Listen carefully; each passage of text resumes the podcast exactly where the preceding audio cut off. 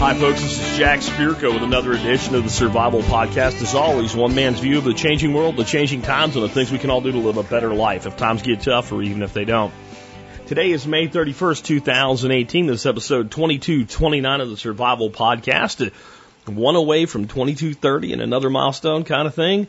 And it's also another milestone on the date, 53118. The next time we talk, it will be June.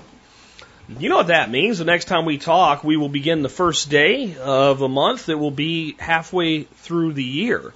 Halfway through 2018. We're a month away from halfway to 20 frickin' 19. Can you believe it? It's amazing how fast this year's gone. It's amazing how fast a lot of things have gone. I'll, I'll say more on that in a bit. Let's tell you what we're going to talk about today first. This is a Thursday. Thursdays are listener call shows.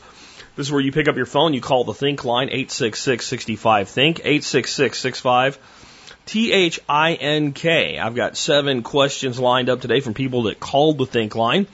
We're going to talk about raising geese and chickens together, uh, specifically when they're babies. We're going to have a follow up on competition at a farmer's market. I'm going to tell you how this is bigger than just that one issue that we handled in the past. Uh, but the guy that called in has had good results, and he's calling back in with some of those results from uh, his competition at the local farmer's market with microgreens. Uh, we have a question on aging and how aging and dying baby boomers might affect our housing market. A question on storing chicken in ways other than freezing it uh, specifically with um, curing chicken. It's not exactly that simple. We'll talk about that when we get there. Uh, we'll talk about how long we can keep meat frozen and still have good quality in our meat today. We have an option for moving water to high head levels using solar energy. Turns out I was wrong with the advice I gave about a couple weeks ago, and we continue to get follow up on that and different ideas to do it, ways that it is doable. And I have a question on gravity irrigation methods, and I don't know that I'll be able to complete answer there, but maybe it'll get some really good feedback like we had on the solar water pump issue. So we'll have all of that and more in just a bit. Uh, before we do, I have a kind of a really cool announcement today. I mentioned about, you know, halfway through and milestones and how fast time moves. Some of you may have seen the blog post uh, that came out today on this already, but we, as I've kept kind of hinting toward, are coming up on our 10 years. 10 years of the survival podcast. I'll, I'll, get, I'll tell you guys a secret.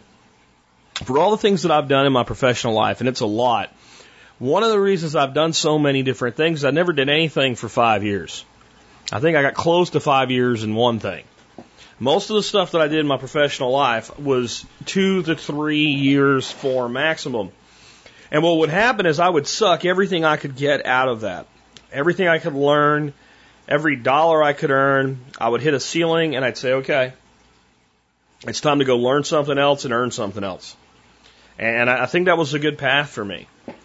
But on June the 20th, 2008, I got in my little Jetta diesel TDI. I turned on a little recorder and I did a show, episode one, called An Introduction to the Survival Podcast. And I laid out what this show would be. And it was a terrible recording because it was just a little recorder sitting in my lap. I didn't even have a microphone yet. I was figuring out how to build a website with podcast integration for a client for a design firm that I was an owner of at the time. And it was just like, well, this will be something fun. And something happened.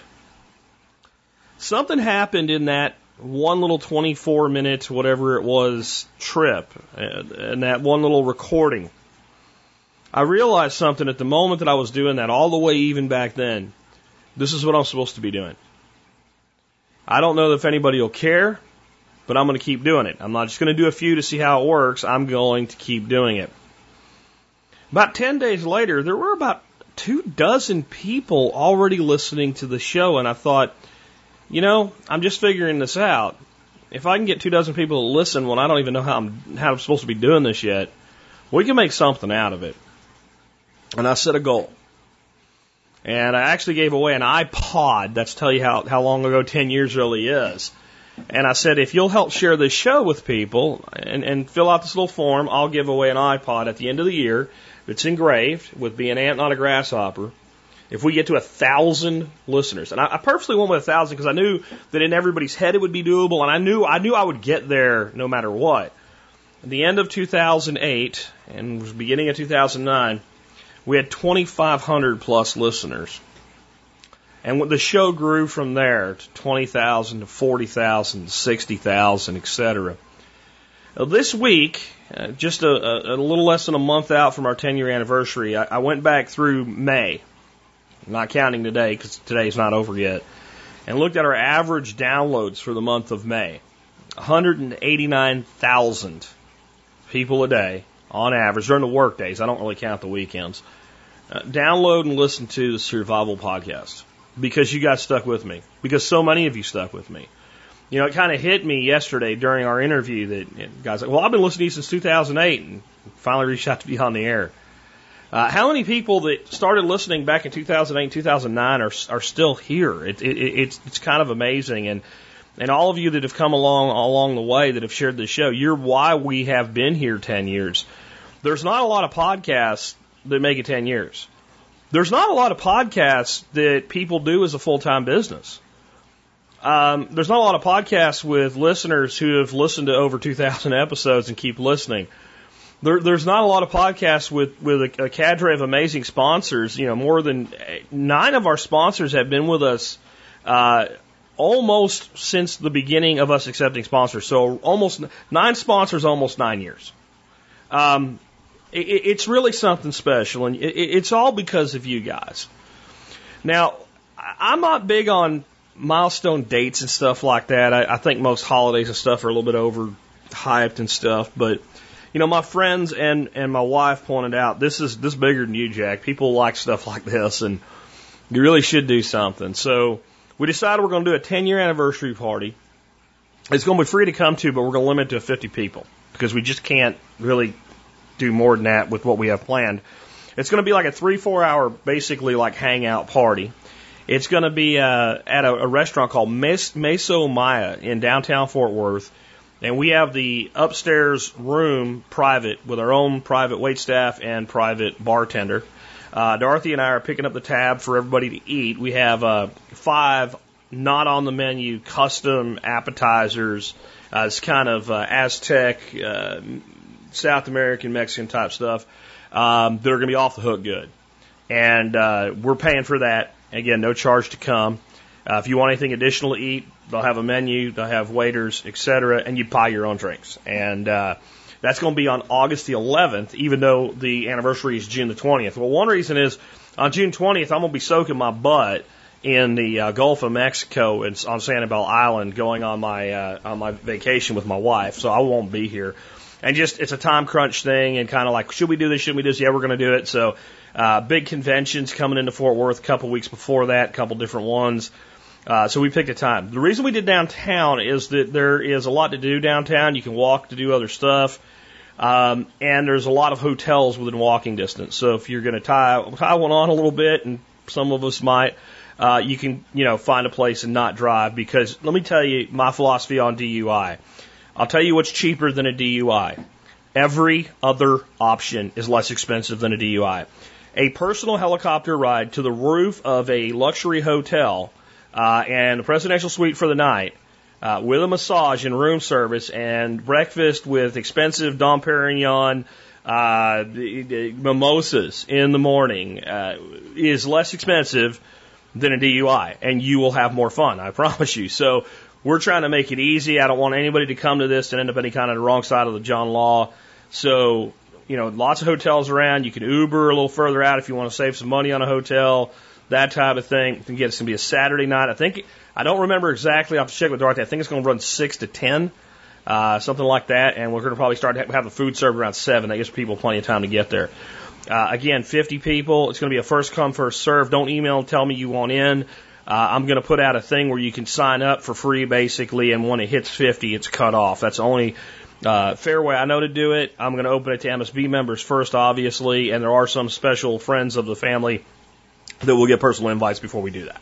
So I just wanted to announce that. I think it's going to be really cool. Again, there's a blog post out. You can go to the site and see the place we're going to have. It's basically, again, like we're going to have our own private room uh, with our own, and it's not like a small room. It is a big room. It is a big bar. The bar top alone, and that's what I really have the picture of. Uh, just seating at the bar would probably handle 20 people, maybe more, maybe 25 people at the bar top. plus a bunch of really long tables, and that way people can be in big groups and talk to each other. And I just want to say before we get into your, your stuff today, one more time, thank you so much. I mean, I know everybody says stuff like that from a, a standpoint of being a business or a presenter or content generator, or whatever. But my God, guys, um, everything I have in my life today that's wonderful is because either my family or because of you guys. I mean, I, I, I live an incredibly wonderful life. I, I have life, you know, 90% on my own terms. And if it wasn't for you guys, it, that wouldn't be the case. Every single one of you that's ever been a member, has ever done your shopping at T-Spaz, has ever told anybody about the shows, ever just listened and put just one thing into practice in your life, thank you so much. I will forever be grateful uh, to all of you. Uh, no matter how long this journey runs or how it ends, I will be eternally grateful to all of you for everything that you guys have done uh, to help make this thing truly uh, not only my life's work, but life's work worth doing. Um, it, it's it, it's a very uh, it's a very humbling thing to look out and see all of the sub communities and groups and, and people that are probably involved in communities that don't even know who I am that have sprung off of TSP. And it, it, it's you guys. This is the people that in the beginning went out and made CDs and threw them at people and, you know, put Val stickers up on stuff. We ended up on N- ABC Network TV on Sherlock uh, because of stuff like that. Uh, I just really appreciate all of you. Thank you very much. Let's go ahead and take your first call today. Uh, this one here is on raising geese and chickens together. There's a bit of a lesson in this one too. Hi, my name is Lindy. I own Unhinged Homestead. I um, just recently, I have a question that's kind of urgent. Um, I recently uh, purchased some chickens. Uh, we have six uh, five week old chickens and a goose that I wanted to acclimate with the chickens so that she would protect them. She's only two weeks old and has outgrown them. Now we want to move them into a coop out by the pond and we're wondering if we should put the chickens in even though, put the goose in with the chickens even though the geese are, or the chickens are kind of, uh, attacking her. Uh, or if we should put her in a cage in the chicken coop to get them acclimated together. I would really appreciate an, an answer. Uh, my phone number seven. If you can be of any help, I'd really appreciate it. You've you, most of your advice is most useful. So, um, thank you for your time. Bye.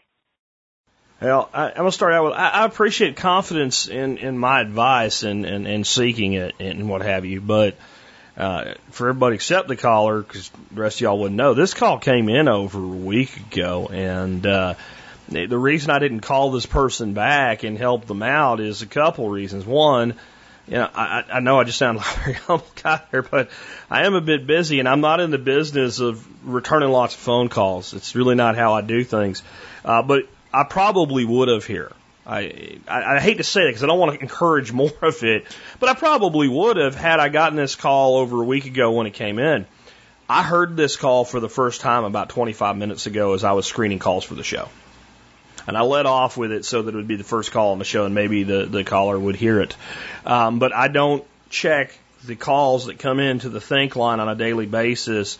They accumulate. I check enough of them to get enough for a show and then if there's some I haven't checked yet, I leave them and I check them first the next time around. So I could go three or four weeks sometimes, depending on call volume, before I even listen to a call. So if you have something time sensitive, email me, jack at the survivalpodcast.com, put TSPC in the subject line. And, and you, you know, unless you get caught by the spam box and I don't check the filter for a couple days, you'll probably, if something like this, you get an, at least, you know, a word of advice or even an I don't know from me. I, I really try even today with as much volume as I have to do that. So let me see if I can give you some advice here. One, the problem with chickens is they are pecky and they, anything that looks unusual, they like to peck at it, they like to prod at it, they like to pick at it, and especially young chickens are in that mode really heavily.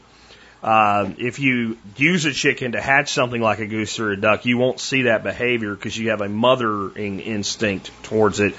But, you know, chicken litter mates do this stuff to each other and they can handle it. Ducks and geese have kind of that fluffy nature and, and they can get tore up pretty good. I think your idea of cohabitating them with some level of separation, especially when not supervised, is a good one. And it won't be long before the goose will be big enough that there'll be no danger. Just because she's bigger than the chickens right now doesn't mean there's no danger to her. They outnumber her. She's little. She doesn't have any aggression yet, anything like that. I think as, as, as she gets a bit older, you'll be able to spend more time cohabitating them. But I would generally say that any poultry placed with chickens that's, that's molested in any way you should probably create separation until that other, you know, duck, chicken, what, or duck, duck goose, whatever, uh, is big enough to not really have a problem with it. Um, but the cohabitation thing, so they kind of get to know each other with maybe, you know, a, a, a, a walled off brooder where they can see each other, what have you, is probably not a terrible idea. What I don't like about that is the little goose being alone. Um, poultry in general does not like being alone. Now, I've, I've had, you know, we put four duck eggs with the Bantam chickens and they hatched one. And that duck didn't have any other little baby ducks with it, but it was fine because they had mama chickens. So, I mean, I would just kind of be careful with that. You know, you could also try maybe if you separate them, putting one of the chickens with the goose. And once they develop a good relationship, move another chicken in with the goose. And once they develop like that, that's probably you know, off the cuff, the best advice I can I can say to try.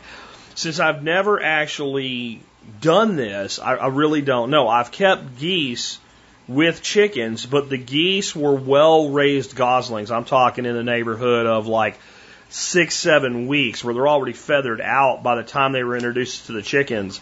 And if we ever had a problem, it was the other way around. When the geese went broody, they were flat out dangerous to the chickens and at times even a little bit to the ducks when we had the ducks and the geese together. So again, if you have something time sensitive, never use the number uh, as a way to get in touch with me. The best thing to do is going to be to send me an email with TSPC in the subject line. Nine times out of ten, I will see it within the next 24 hours. Uh, also, if you're on Facebook with me, if you hit me up on Messenger, I may or may not respond, but you can always try that. Uh, next up, let's go ahead and take another call. This one, a uh, little follow up on some advice I gave to a guy selling microgreens at a farmer's market, starting to feel the pressure of competition. Hey, Jack, this is Matt with the lowcashhomestead.com. So I took your advice and uh, I took my little, uh, little tablet down to the market, put the lowcashhomestead.com on, and started signing people up as they were buying stuff right there and told them, uh, hey, we got pre-orders coming, so, you know, give me a little bit of time on setting that up, but we are getting ready to do pre-orders, so that worked out well. And, uh, one of the other vendors who was, uh, competing with me kind of screwed themselves over. I'm not going to get into how, but it worked out well for me. Uh, thank you very much. I appreciate the advice. I got a few other ideas that I, uh, trying to get together to implement for a comprehensive solution. Thank you very much. Enjoy your holiday. Well, starting at the end there, we did enjoy our holiday. I hung out with my uh, my son and my grandkids and uh, his wife and uh, my wife, and didn't do a hell of a lot. We uh, made some uh, uh, brisket up. I actually did the brisket on Sunday, so I had zero work to do on uh, on Monday. We just basically warmed it up and, and went at it and had some really good margaritas, and uh, it was a lot of fun. So thanks for wishing me a good holiday, and I'm glad I had one. Uh, on on your issues here, there's a couple things I wanted to talk about here with this that I, I think people need to have with the right kind of mindset of business. Number one, like so, I, I want to make sure it's understood, like why I gave the advice of collecting the information on your customers. It wasn't because oh now you have competition. It's because that's what you should have been doing anyway. If you had no competition, you should be doing that. And I'm not really picking on the caller. I'm saying it amazes me how many people do business and don't collect data on their customers. Do you know why there's so much going on with data collection concerns on the internet? Because of how valuable it is. Um, you know, I mean, there is this concern that, like, okay, the government's getting it, or the insurance companies are finding out that you go to go to a liquor store three times a week and jack your rates up and stuff like that.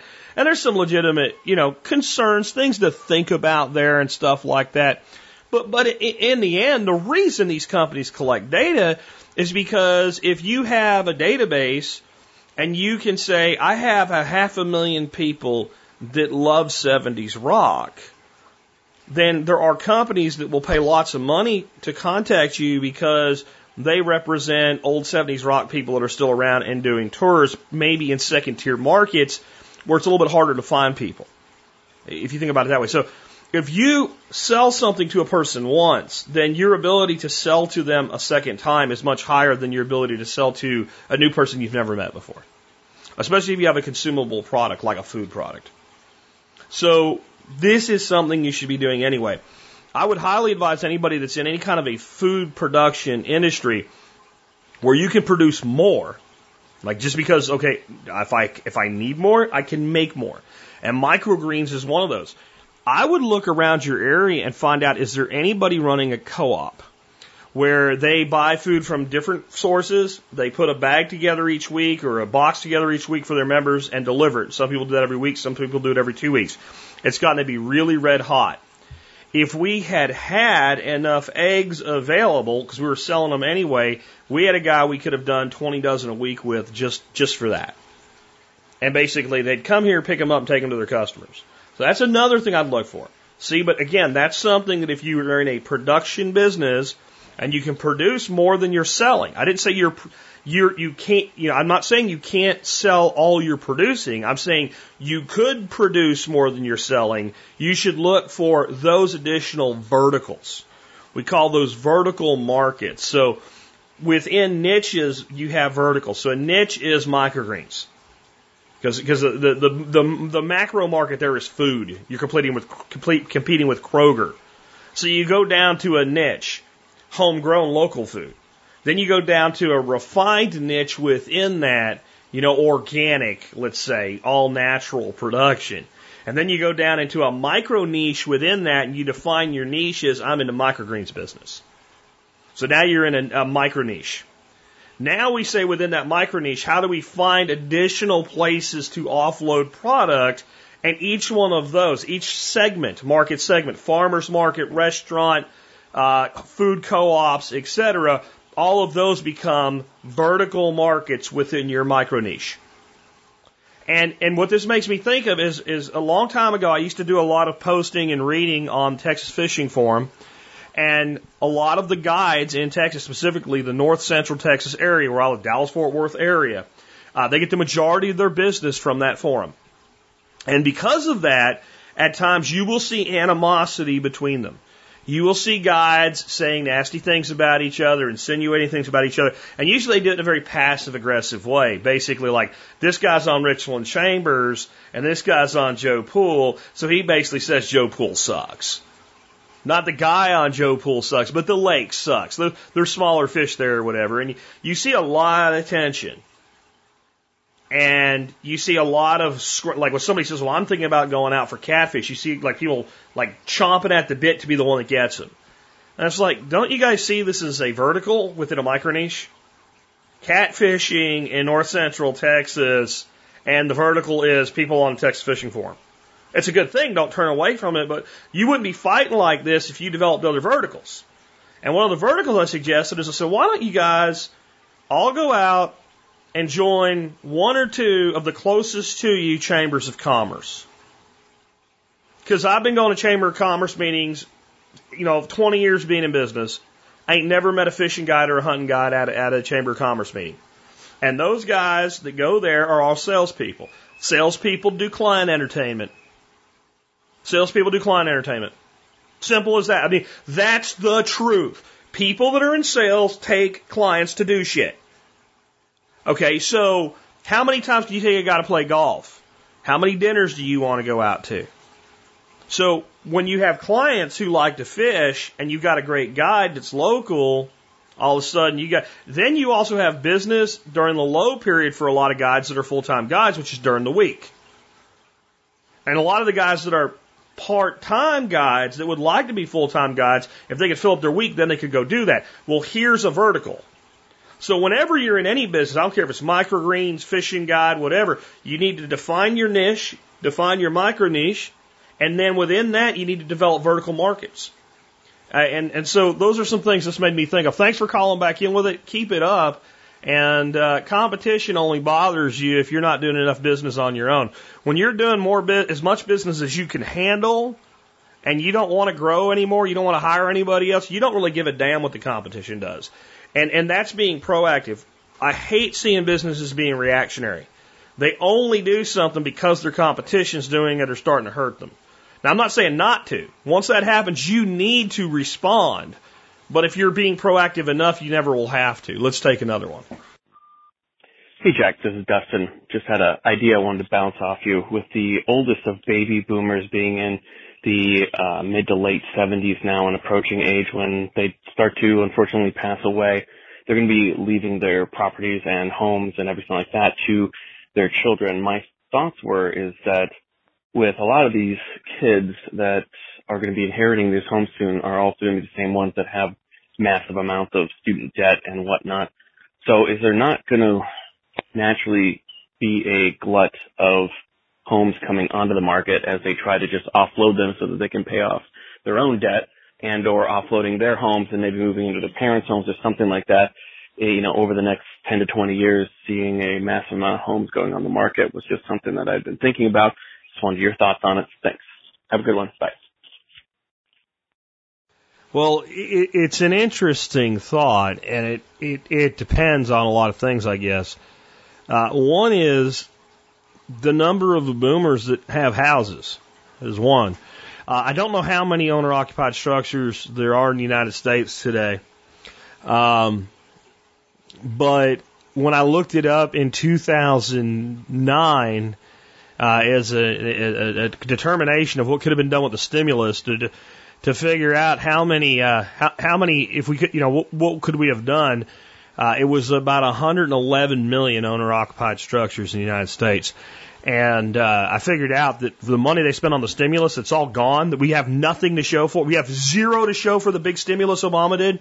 Uh, had we wanted to, I'm not saying we should have, but I'm saying had we wanted to, for the same money, with as much as it cost back in 2009, we could have put a two kilowatt solar array on the roof of every single occupied home in the country, grid tied.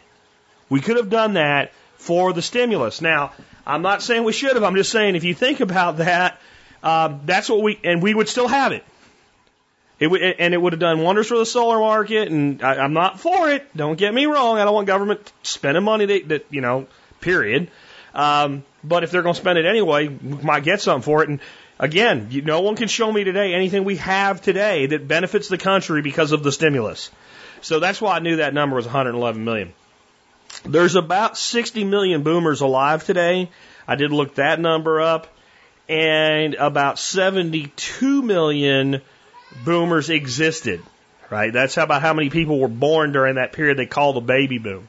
And you're right, they've begun to die, given there's about 60 million and there's 72 million born, and about 12 million of them checked out already.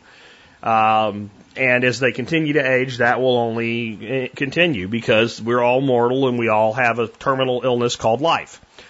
Um, now, there are certain things that would impact this. Number one, for what you suggest to be the case, the millennials are the primary people and, and the, the Gen Xers inheriting these properties. If there were far less of them than boomers, then we'd have that kind of issue going on. The truth is, right now, there's more millennials than boomers. So while population is, uh, number, uh, you know, reproduction numbers are barely at replacement, that didn't really happen uh, until very recently. So there's a lot of uh, people like me, us Gen X. There's a lot of people like my wife, tweeners, is what they call them, between tw- Gen, Boomer, end of Boomer and Gen X. Uh, and then there's a crap ton of millennials. But there's also a, a wide income gap between Gen X and the millennials. And that's typical that younger generations make less than older generations just to experience, place in life, whatever. But that may or may not change. Additionally, there is something going on right now that I, I don't hate it, but I do accept that it has ramifications that we've never had before in the history of, of the country as an economic um, an economic influence and as a something that changes the quotient of inheritance to the the surviving generation and that's called reverse mortgages Reverse mortgages are basically a way for older folks to cash out some of the equity or all of the equity in their home with no real consequence to them in most situations. If they can't stay in their home anymore because of health issues, then they don't have the equity to be able to harvest anymore. If they decide they want to sell and move to a little smaller place, they may not be able to get anything out of it. They may get far less than they had planned. But in general, if the old person's plan is, I'm going to live in my home till I die, they can take that reverse mortgage with, with, in most cases, not all, but in most cases, no real consequence. And they'll just basically get a check in the mail every month for a piece of that equity. It's basically, again, a reverse. It's exactly what it sounds like. It's a reverse mortgage. The lender pays you. In return, they get your house uh, or a piece of your house based on how much they gave you when you die. For many people, they'll completely eat the equity out of their homes. And when they die, there'll be nothing to hand down to their heirs. How many of these are there? It's hard to tell because it relies on the industry to report itself. But our best guess is that it took a little while to ramp up, but now they're doing about 50,000 of these a year. And that number will probably continue to grow as healthcare costs being the number one thing that, that, that hits boomers is healthcare costs in their old age, all the stuff that Medicare doesn't pay for. Um, and then some of them wanting to do things for their grandkids, get them to college and stuff like that. So there may be not as much, but in, in the end, it doesn't matter whether the millennials or, or the Xers sell their homes or not. As they die, their homes will be coming onto the market. Either the lender will want to sell them or the heirs will want to sell them or the heirs will want to move into them and then they'll vacate some other form of housing, whether it's multi-tenant or their own homes. But I, I don't think it's something you're going to see the impact of very quickly. Maybe 10 to 20 years, the timeline you laid out might be the case. Um, because we do have a, a very low threshold of, of uh, reproduction, specifically in the millennial generation. The Xers had less kids than the boomers, but they still hit that 2.3 number. The millennials are not hitting it and many of them have no plans to. They're they are the the lowest reproducing generation in American history. Sooner or later, this will have a massive economic impact, and housing will be only one place that it hits. I still think you're looking at 20 years or more, and there's a lot that can happen in 20 years to change this. Right now, it doesn't look like there's going to be a lot of change, but you may find specifically that the the next generation, the internet natives, uh, tend to, and these are the, the young kids today. These are kids in their early. People think of millennials as the you know teens, mid teens, early teens. Those are not millennials. Oldest millennials are in their 30s. They're almost 40 years old, damn near some of them.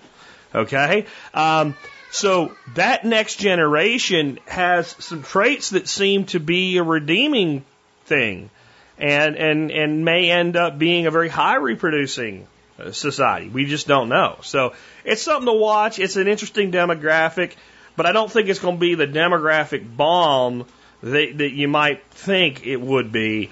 But sooner or later, if we don't change something in this country, we are going to have a massive demographic bomb, surplus housing, all the people that are going to be like my age when we're on Social Security there ain't gonna be enough people working. Let, there won't be enough people here, let alone working, to to provide for us. I mean, it, it's something. It's another reason to be prepared, and it's another thing to keep an eye on. Let's. Uh, and by the way, if you ever want to do some interesting uh, viewing, you can go on YouTube and find a video called "Demographic Bomb," and there's another one, something similar to it, uh, that talks about this very issue about reproduction rates.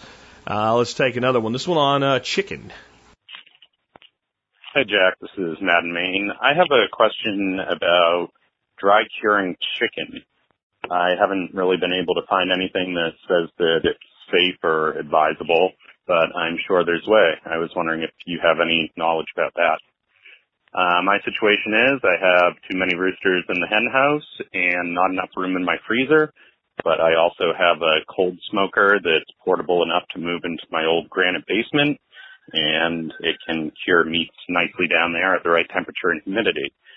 So if you know anything about dry curing chicken, I would love to know more about it. Thank you. Show's great. I'm pretty sure in the way that you're describing, that is not a thing that's done. Uh, chicken can carry bacterium that you do not find in red meats. Um, if you go to a nice restaurant, you may uh, treat yourself to something like steak tartare, which is raw beef. You will not go anywhere and be served raw chicken. I don't know of it, I've never heard of it, and I would probably not partake if offered, unless somebody came up with some methodology that they had proven to be safe, and then, you know, I'll, I'll let you go first, and if you're okay in a week, I'll go back and try it then. That said, when you ask this question, this is it's going to be like, don't do it, period. No, you'll die. Uh, and then I thought, well, let's not be one of those food Nazis like so many are, and that are the germaphobes, and there's usually a way to do things. And I thought, Jack, chicken and turkey are pretty much in the same boat there. And you know damn well when you go to Costco, they got great big old bags of turkey jerky. So are they doing something that's uh, proprietary or you need major commercial facilities to do? Or can the average person at home make chicken or turkey jerky? And it turns out you can. And the number given may be higher than necessary, but it is the one the USDA gives. And that is that the meat needs to be heated to 165 degrees. Now, personally, I've cooked chickens and turkeys and not quite gotten there and been fine with eating them, but I'm also not then curing them or drying them in some way and expecting them to stay safe without refrigeration after that's done. So I generally do look at guidance numbers of temperature from USDA and go, that's nice. I'm glad you feel that way. I have my own numbers and you can piss off. But I haven't done this and I haven't done research into this, so I'm inclined to err to the side of total safety in the world of OSHA by the way, if you don't know what OSHA stands for, it is the Organization Saving Helpless Assholes. No, it is actually the Occupational Safety and Hazards Association, and uh, they they're more of the workplace safety people and whatever. But I, I've just had to throw that joke in there because it's come up recently in some discussions. Um, but no, like to, to, to come down on the side of .gov with this until we know different. Um, so what I looked up was ways to make chicken and turkey jerky, and basically what they say is you know, do what you do to make jerky. Put it in the refrigerator, cut it thin, uh, put it in the freezer for, you know, a while so it's par frozen, cut it thin to be easier to slice that way. Marinate it in whatever jerky marinade you have planned, and then put it in the oven. Some people have said crazy things like put it in the oven 175 degrees and leave it till it's crisp. Doesn't sound good to me. A more sane recommendation has to been put it in the oven and heat it to 165 degrees.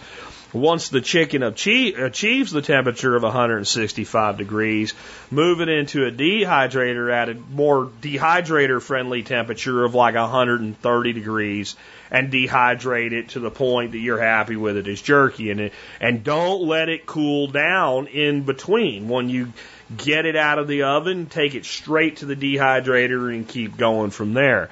I have a link to an article that explains all this. Now, how does that relate to like a cold smoke cure?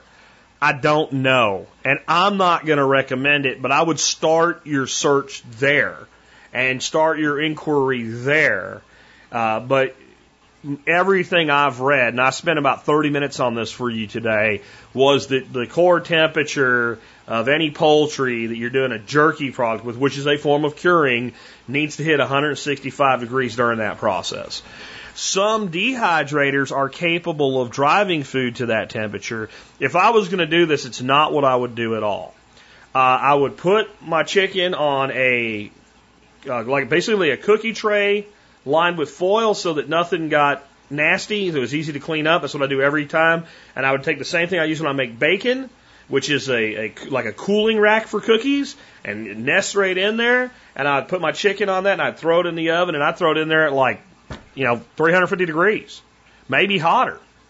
You know, I'd try to get it there quick and I would check, you know, kind of my thickest piece with a thermometer. Now, there's no doubt you're going to over dry it if you were cooking it for yourself that way uh, for any length of time. But since the, the, the, the, the eventual place for this thing to end up is jerky, um, and not juicy, uh, that's not really a problem when you're making jerky. So as soon as I got that 165, I'd be coming off of that tray onto my Excalibur trays and going into my Excalibur. I've, I've not ever done that. I would say that another option would be to make dehydrated chicken that's been cooked. So you could cook the chicken into basically something like you'd make a soup with, and then once it's cooked, you could dry that out, and that should be safe, but I've not done that either. I have done that with things like ground meat. Uh, to make like backpacking ground meat, and that's worked fine. You can learn more about doing stuff like that at a website called Backpacking Chef. You can just look that up on Google. Uh, so that's all I got. If anybody's done anything with curing poultry, has any other ideas, you know, we had a lot of follow up to the question on the pump. We're going to have some more on that in just a bit. Please send it on in. We'll get it out to other people, make comments in the blog, what have you. Uh, let's take another one. This is Hawkins from Kentucky. Uh, my question is, how long do you consider meat good when it's in the freezer? Uh, details. I do a run of 25 to 50 broiler chickens a year and we put them in the freezer. And after about a year is where, you know, I usually draw the line, two years max.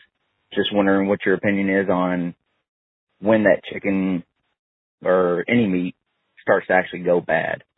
Thank you for your comments. Well, I, I've found stuff that's been in the freezer for over two years, and I've I've eaten it. It's been fine. I'm not gonna say the quality doesn't degrade. I would str- I would shoot for one year. And remember, this has a lot to do with how that meat's stored. If you take meat, put it in a cheap zip top bag, shove it in there, squeeze the air out of it, zip it up, and throw it in there, and it might even have a pinhole you don't know about.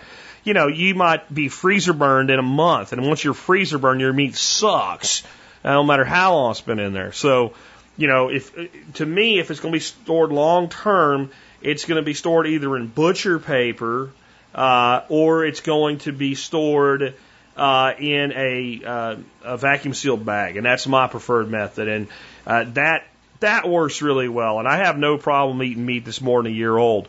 But with something like chicken, you're right. See, it's one thing with like we go out and shoot game, and you get what happens? You get miserly. You don't want it to all be gone, so you hold on it. You start coming up on the next year, and then you got to eat like crazy, and you might have a little carryover. But when it comes to like your farming activities, whether you know for for homesteading, you can kind of plan and, and I think it makes a good, good idea to like, if you're going to use a chicken every other week, then raise 25 chickens. You know, maybe raise a few extras, and if, if they all make it, give a couple away.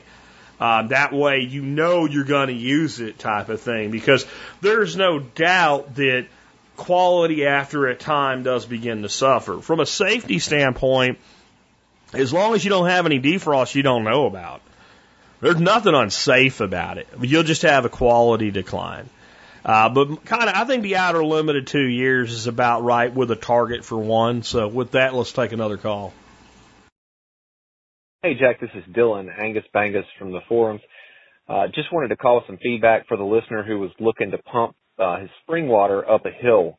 Uh, rather than using a high draw centrifugal pump, uh, I would generally recommend a positive displacement pump for that type of service. Uh, and, and that, that type of pump you can get for relatively inexpensive. I'll send you a link that you can put in the show notes. Uh, but you're talking on the order of a couple of hundred dollars, uh, and relatively low draw. They even come in 12 volt, uh, versions, which would be easy to do with solar. Anyway, uh, good luck to the guy doing it. Uh, I think it's possible for potentially a lot less, uh, input from both uh, electric power and uh, uh, pump cost uh, than than you originally thought. So uh, I'll send you some notes. Thanks.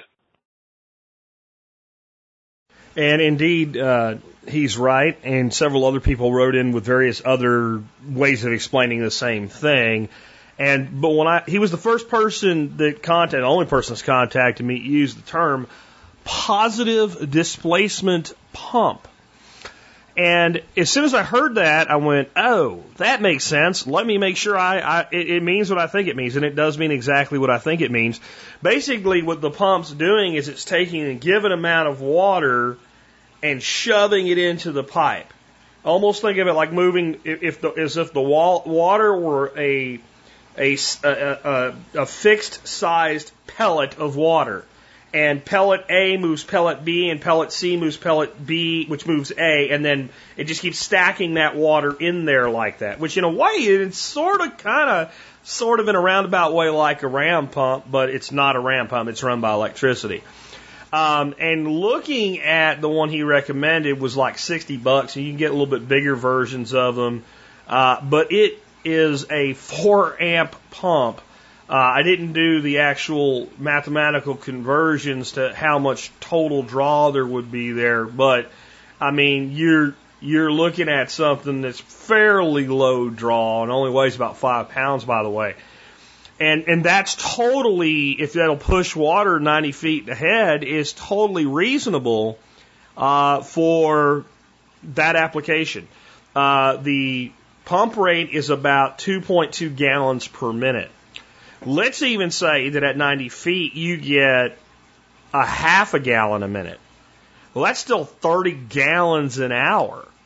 20, and even if you were running on a direct solar panel, you know, and you were only getting eight hours of pumping a day, that's a lot of water, and it seems like plenty for the individual that was asking this question. So, um, it seems like a fairly reasonable technology to use and very inexpensive.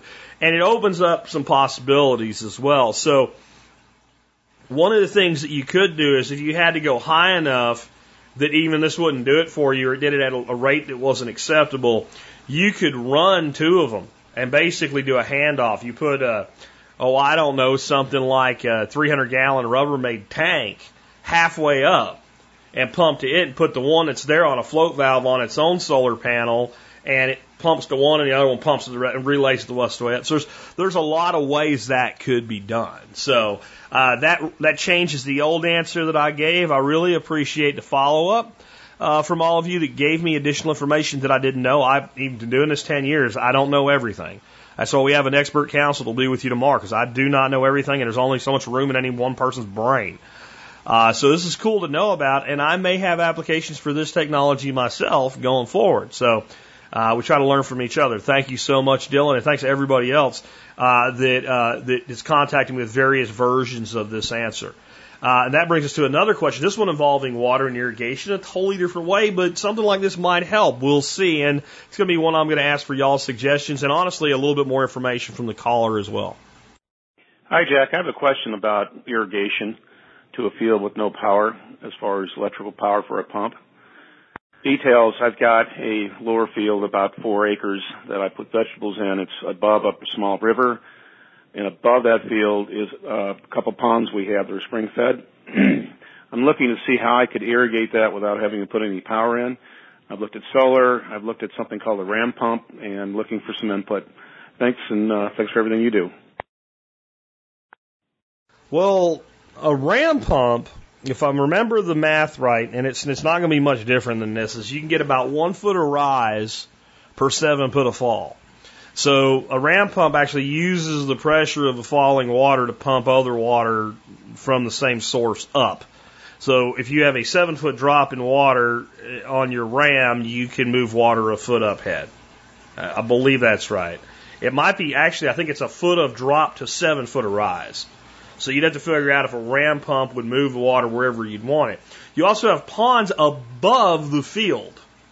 So the issue there then is, well, why do you need anything? Because you have gravity feed.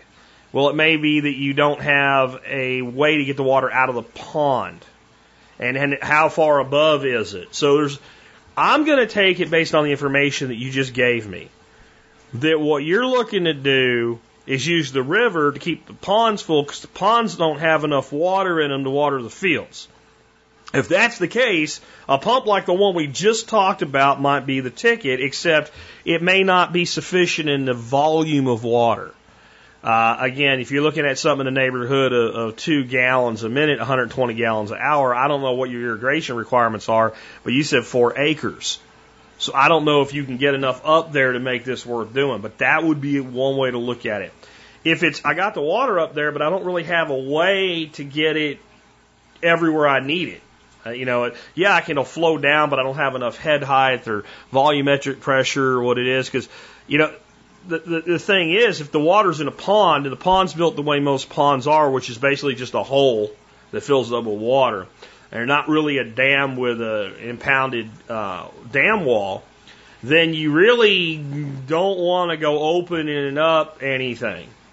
And even if it is done with a dam wall, if they didn't put a, a, a pass through pipe with baffling so that you could actually drain water off the pond, you're back to, well, now I need to pump the water out of the pond before I can even let gravity do its thing to get it down the hill.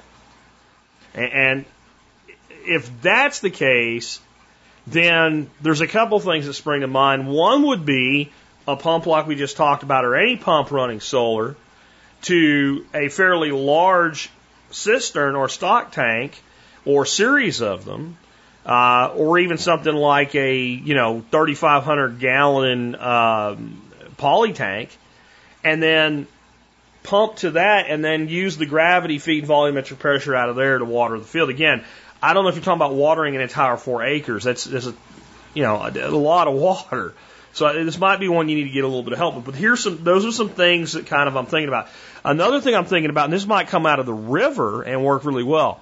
My buddy David's done a lot of crazy projects, and one that they did was out in West Texas, and they had one of those windmill pumps. The windmill pump pumps water and it pretty much pumps water whenever the wind blows, and that's pretty much all the time in West Texas. But it, it, it's the same type of situation. You don't get a lot of pressure. Uh, usually, what's done with them is they pump to a pond, and the pond feeds one of those out out in West Texas anyway feeds one of them circular irrigators, and they have some sort of uh, power compressor, you know, whatever, uh, electric to, to push the water through those irrigators, and that runs that circular irrigator gas and, and what have you. Um, and that's usually how it's done. For whatever reason, that wasn't doable where this place was. So what they ended up doing was essentially putting in a water tower. But the water tower wasn't going to be high enough to give enough pressure to push the water the way that you'd really want to. So what they did is they built a giant ebb and flow tank. They built a giant bell siphon.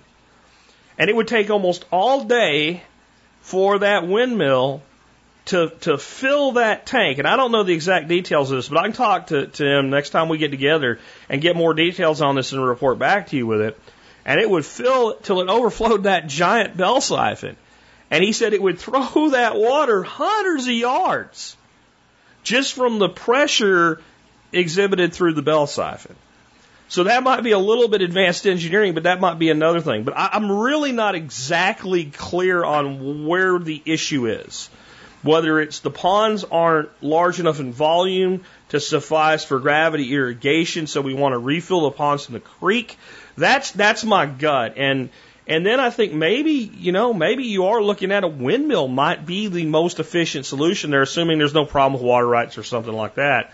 Uh, a ram pump, again, that's all going to be how high do you got to go, how much fall do you have, is it going to work? Uh, and, and if, if that works, then that works. But again, then you're also back to volume. So I don't know how much you're irrigating. You said vegetables, you know, are we talking about a vegetable farm? Or are you talking about this is a four acre area, but you got your homestead, uh, you know, your homestead vegetable plot out there that's, you know, a, a, quarter acre or a tenth of an acre. If that's the case, you probably just need to get the water high enough out of the pond to use gravity, and you can probably honestly do drip irrigation, and it's probably going to be much more efficient that way. Uh, and you, you might want to Google drip irrigation with PVC pipe. Um, one of the, the ways I've seen a lot of times when people have problems with concern with clogged drip irrigation stuff using pond water that's mitigated is use the UV stabilized gray PVC pipe and just little drill holes in the pipe wherever you would have an emitter, and uh, that works pretty well for people. If you're talking again, you know, your your your your home garden. So there's a lot of information missing there. Those are some different ideas. I'd love to hear ideas from the audience. I'd love more clarification from you on exactly what you'd like to do, and I'll get some clarification from David on this giant bell siphon because that'll probably help somebody somewhere if I actually explain it the right way. But I think I got the gist of it for you. I got one more for you today. Left it out of the intro section, somehow missed it, uh, but I got a question on dog training. Jack, could you give some more hints for how to train a dog to be uh, off leash and come when he's called and stay when he's called? Um, background is I have a new Labrador who's five months old. Uh, I'm just having a little more tr- trouble training him than my old lab. Um, I'm homeless now, so you know more of it is falling on my kids and my wife. But um, but he's just not quite coming up to speed as fast as I expected. Um, so you know he's 50-50 when he's off leash. If he's gonna stay, if I tell him to stay, or come if I tell him to come. Of course, I reward him when he does but I don't know if I'm, you know, if I could try something different or if, uh, if I just need to be more patient because he's only five months old. Um, he's also, I'm having a little more trouble around chickens, uh, than my old Labrador. My old lab, the way we did it was just had him sit next to us while we, you know, interacted with the chickens, fed them, etc. And, uh, he was interested, but, you know, didn't really pay much attention to them. Our new lab looks very interested, like he thinks we're preparing a snack for him. So, um, I, I don't know. If you have any suggestions for those two things, that'd be great. Thanks a lot. Bye. Well, let, let's start off with the off leash, the come, the stay, the walking, the staying with you type stuff. As always, the best way to be able to train a dog is to put the dog in a position where the, the dog either cannot fail or the consequences of failure are insignificant to non-existent, at least for you, and in long run for the dog. Maybe you'll create a consequence, but there's no real consequence. And we'll compare it to another method of training that I've talked about a great deal that, that works really well, that I've heard from many people uh, who've got new puppies since they've heard me say it and said is the easiest training method for housebreaking I've ever had in my life. Thank you so much. It's a form of crate training. Puppy comes in the house after he's been outside and gone to the bathroom. Puppy is allowed out for a little bit. He's watched closely. He goes in his crate. He stays in his crate long enough that he's going to have to pee. If he pees in the crate, he'll learn not to pee in the crate. We clean the crate up. We do not get upset. That is a self-correcting problem. Uh, if he poos, the same thing. He won't like it like that. We're not going to get upset with him. He's a dog. He doesn't understand. Uh, but he's not going to pee and poo in the house because when he comes out of the crate, He's going to be picked up and he's going to go directly outside and he's going to pee outside. And after a couple weeks of doing this, for that dog, the crate and the house are going to be like the same place. And when he comes in, he gets a little bit of time, but he goes in the crate. And he stays in the crate. And when he comes out, he goes outside. If he doesn't go, he doesn't go. But you leave him out long enough that he has to go, he's going to go. And if he doesn't go, when he goes back in, he goes back in the crate. And it becomes foreign for the dog to go to the bathroom in the house. It's a self training methodology. And it's because you've made it impossible for the animal to fail. We're going to do that with the come, the stay, and the walking on a leash and heeling without a leash. And the way we're going to do that is we're going to go into a confined area where there are no chickens and there are no big distractions.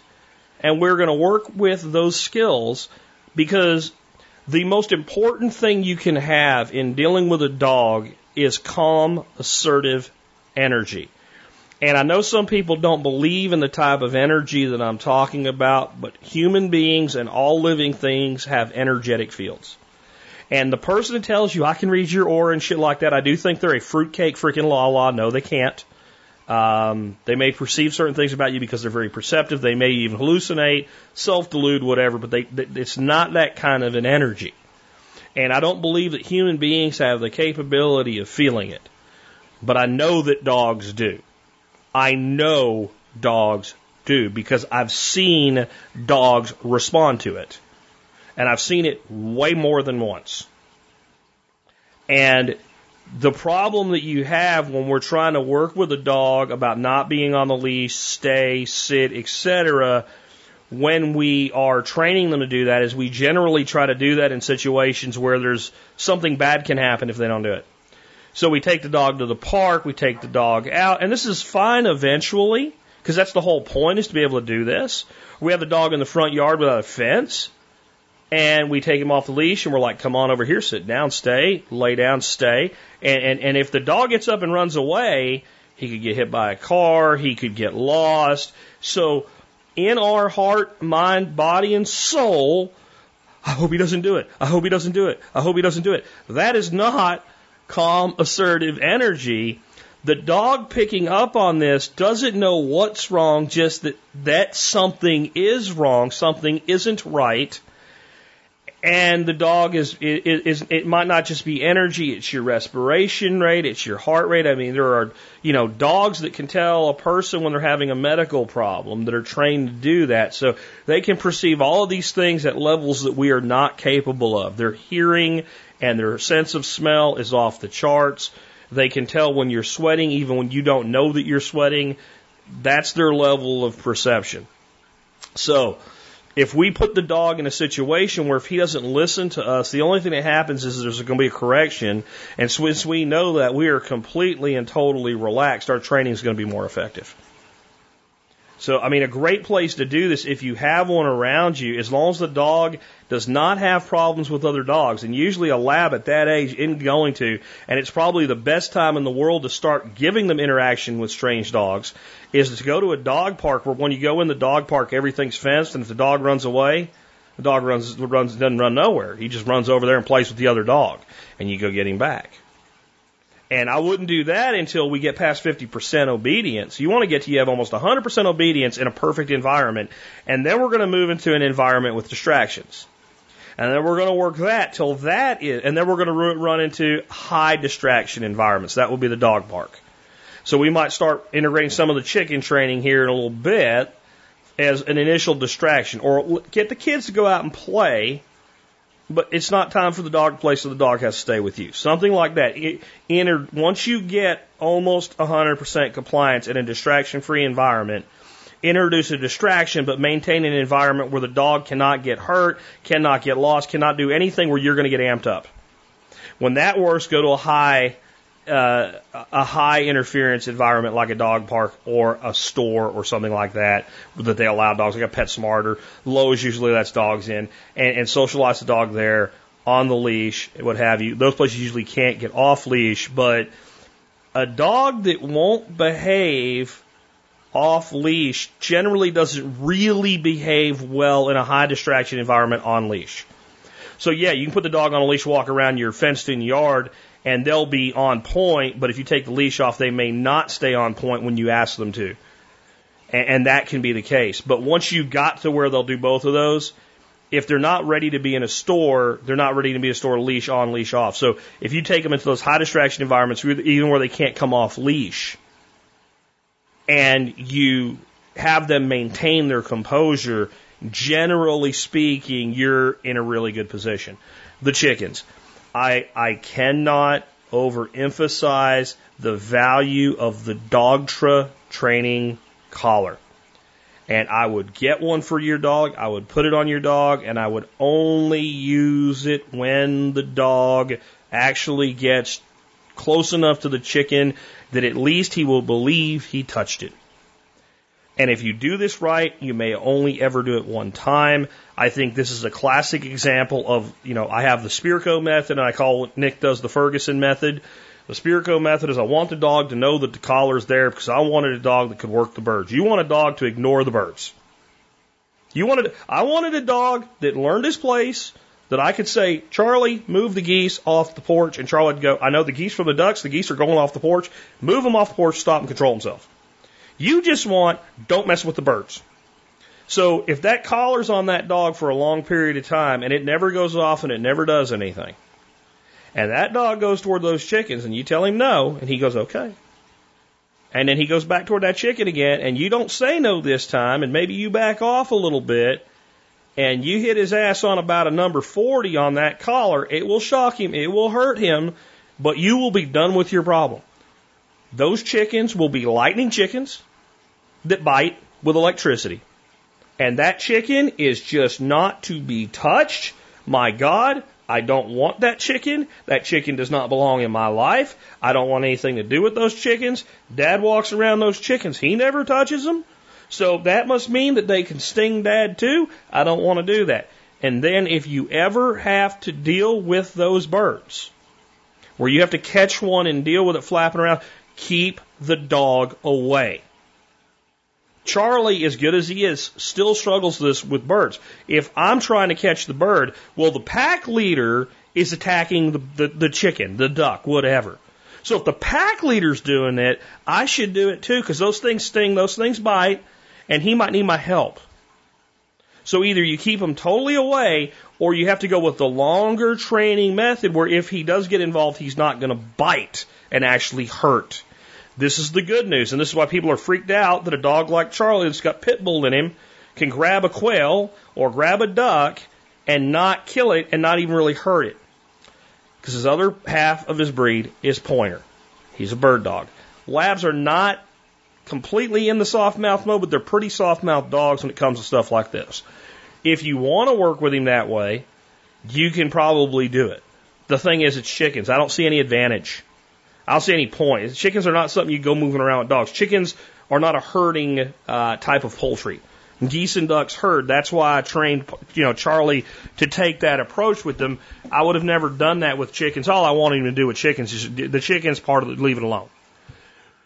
But I can't overemphasize how important it is that you maintain your composure and your energy and let the dog see you in charge of other things. When we first brought Lucy here, I knew it'd be a challenge. She'd come off the street. She'd been living there for a couple months, been killing stuff to survive. Right? She's a, she, she'd become a predator by need. And we knew that just because she was alive. And we knew where she was. So when we brought her here, I put her on a leash and I walked her around all the ducks and all the geese, and she did not touch them. First time I let her off there, she ran right out and she killed one.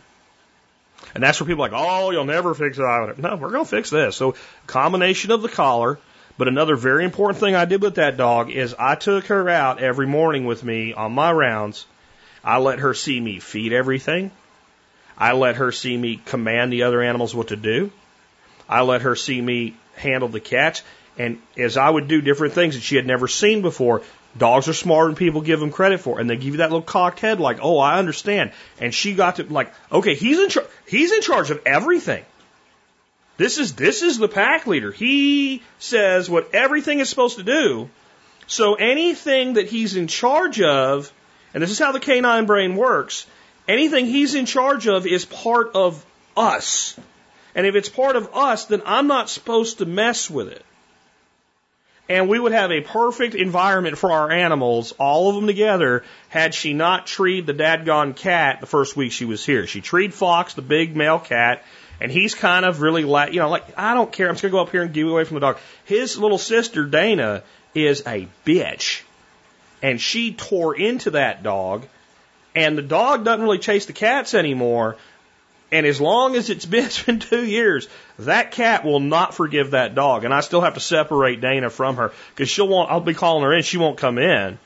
And I'll be like, what's up? And I'll look and I'll see Dana's like in between her and the door with, on the ground, flat with her tail flicker. And, and I'll have to go chase the cat away. But even that, we use that. Lucy sees. Dana, Dana wants to come after me. The, the big human comes and that cat, as soon as I, that cat leaves. Okay, he's in charge. And I can't overemphasize the point of your dog needs you to be in charge. It doesn't sound to me like you have that problem, but a lot of people do. If you are not that in charge alpha, your dog won't be happy. This is not about domination. The dog is either the pack leader or it has a pack leader. It, it, it, it can, it, the, the canine brain is wired that way. Either I'm the leader or I have a leader. I cannot be co-equal. That's not how it works. I have a place in a pack and I'm fine with any place, but I gotta have a place to be. It's kind of like an OCD person that needs to sit down in a room with no chairs. That's how a dog feels, you know, when there's, there's, and it's like, I, I need to sit, I need to sit, and there's no place to sit, and I can't sit on the floor because I don't sit on the floor because I'm a human and humans sit in chairs and I don't have a chair like Sheldon Cooper. So there you go. I hope that helps you. Let me know if you have any further questions and we can do some follow up on it. With that, guys, I've come to an end of another show. I have a clean slate on calls. I think I have one more week before I go on va- vacation to answer your calls, and then I'll be gone for almost two weeks. Please get your calls in, 866-65-THINK, 866-65-THINK. I also think we had a problem with the SpeakPipe. I was like, there's no calls at the SpeakPipe. What's going on? Uh, I think I fixed that this morning. You can leave a message at the SpeakPipe. Can go to the survivalpodcast.com, click on contact. You'll find the button on that page to leave me a message on the SpeakPipe. You can do that on your mobile device. Uh, you can do that on your computer, what have you, and it will give me a message through the magic of the interwebs. On that note, if you have enjoyed today's show and you want to help support us and make sure we'll be here for another 10 years, best way to do that is join the members support brigade. Go to the survivalpodcast.com, click on members. You can sign up there and you'll see all of the great companies that give you discounts. And I'll leave it at that for you today. Again, if you go to the website, you'll also see information about the 10 year celebration. Love to see some of you guys come to that. And uh, the other way you can help support us is by doing your online shopping. Right at the top of the site, you'll see a little tab that says TSPAZ, T-S-P-A-Z. Click that. Or you can just go to tspaz.com. And when you get there, you'll see all of my reviews of items on Amazon. As long as you do your online shopping at tspaz.com, you help support Survival Podcasts and the work that we do. Uh, I do have a product for you of review today. This has become one of my favorite things to eat. And I use it on so many things. It helps keep me, my carbs down and I still get something crunchy.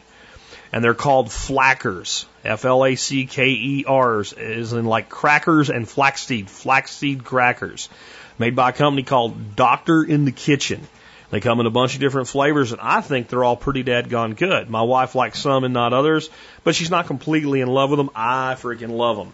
My favorite thing to do with them is put yogurt cheese on them. I won't talk about making yogurt cheese today, but I've talked about it before, and you know it's pretty good stuff. Um, recently, we did some ceviche, and we were using corn chips because it's just good with ceviche. But I tried some ceviche on them; it was really good as well. Uh, anything that you would put on a cracker, you can do with these one of the things I love about them is they are raw. They're basically just flax seeds, and they're sprouted and raw and then dried. So they, they, they soak them and they sit them till they just sprout, and then they compress and dry them into the flacker, uh, and then they you know season them with whatever seasoning that they're going to get. I like the savory a lot. It's one of my favorite ones out of all them that are available there. I'm not a huge fan of the tomato basil ones. They're okay. Uh, I thought the rosemary is really good. My wife did not care for the rosemary ones at all. Uh, but let me give you the breakdown on them. Uh, a serving of them has eight grams of carbohydrate. That sounds pretty high until you realize seven of it comes from the form of fiber. So that's a net carb of one. So those of you live in a low carb lifestyle, these are awesome. Five grams of protein, eight grams of fat. Out of that eight grams of fat, zero is saturated or trans fat. Five grams is omega 3s, which is a great fat to get, and most of us need more of it. And most of the rest is ALA, and that's taken by people as a nutritional supplement because they can't get enough in their diets. Only 110 calories to a serving, and unless you're stupid, you don't even count calories when you go low carb. And again, seven grams of fiber. So you've got a crunchy snack, one net carb per serving, a good amount of protein, loaded with omega 3s, ALA, and fiber, and you get a, a sprouted grain on top of all of it. So I think they're just one of the best things out there. Hadn't had them on as the item of the day for a while. Thought I'd bring them back around. Uh, so check them out today. Uh, Flackers by uh, Doctor in the Kitchen. The link I have goes to a thing on Amazon that kind of pulls up the ones with good shipping options. You can dink around and find other ones. There's a bunch of independent sellers that offer them on Amazon, so you can find the options that work best for you, but to give you a good place to start. That brings us to our song of the day. Um, our song of the day is one I'd never heard from a, a, a group I'd never heard, Delain, D-E-L-A-I-N. Uh, I imagine they're probably out of the UK because the song's called "We Are the Others." And uh, this song, it, you know, it really makes me sad that there is a song for something like this. This song, it, it was about a woman in tribute to this girl actually named Sophie Lancaster who was killed in the United Kingdom. It was either four or five teenage boys that beat this girl and her boyfriend, uh, severely injuring them, and both of them ended up dead. Um, I that alone is just I mean, my God, the the awful nature of such a thing. And, and I'm sorry, I think I said both of them passed away. The the the boy actually survived, um, but had amnesia and and brain damage as a result of this. Uh, the girl eventually passed away due to uh, hemorrhaging and hemorrhaging and, and internal injuries and, and head injury. And they were attacked by these people because they were gothic. Like they dressed a certain way and what have you. Uh, and that's of the concept of we are the others. Uh, the others being, I think in this song, anybody that doesn't fit in with whatever group thinks of itself as being the ones in charge. Uh, and the fact that one human being would in any way harm another human being because of how they look or how they choose to live their life when what they're doing doesn't hurt them at all says something about the sad state of affairs in, in, in our world. Um, of these five males that were involved in this, two of them got life in prison, but one basically, the judge said you'd be at least 16, the other one at least 18 years. Uh, the other ones ended up with like four or five years for, for, for, for beating people onto death because of the way they looked. Uh, I think what you get for that is life without parole, throw away the key, what have you, and life meaning life, not 18 to 20 years. Um, and I guess there's no guarantee they'll get out at that point, but the fact that they can means to me that life doesn't mean life. Uh, I, I think this says a lot about where we're at today in the world, and and, and uh, when we start seeing people because they're different than us, because their beliefs are different, their lifestyle is different, to the point where we start to dehumanize them, I think we get into a really dangerous place. And my concern in our country today is that's what's happening to the left and the right. When, when anybody that exposes, espouses a idea that would be generally thought of as a conservative idea, even if it's not a conservative idea, just would generally be thought of as a conservative idea. To, immediately to the left, you're a Trump supporting Nazi fascist, right? Uh, racist, misogynist, etc. Uh, and, and then conversely, if anybody is, expresses an idea that is somewhat what you would consider a liberal idea, even if it isn't, but it would just generally be considered that you're a communist, libtard, you know, I mean, when we get to that point, and I'm not saying that there ain't people out there that are completely nut job racist fascists, and I'm not saying there aren't people out there that, that libtard progressive socialists isn't a perfect description of. I'm saying when everybody becomes that because they say anything that you disagree with and would generally be thought of as being the other person's, the other group's idea, the others, right? Uh, we get into a dangerous place.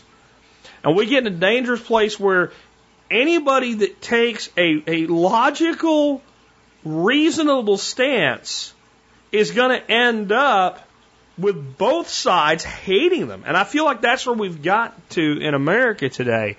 And, and we need to realize like we're not going to fix that by like making it go away. That's one of these one of these problems, like most problems. The only way we can fix that is start to control ourselves. And, and, and, just because somebody takes a stance opposite you doesn't mean they're opposite you everywhere. They might agree with you 99% of the time. And this alienation, alienation from each other is a huge problem in America today. And we're getting to a point where it's like a feedback loop when the guy, you know, that's a musician has the, the amp and the mic and his instrument and everything too close together and he's trying to talk, but you get, and that's where we're getting, or no one can hear anybody.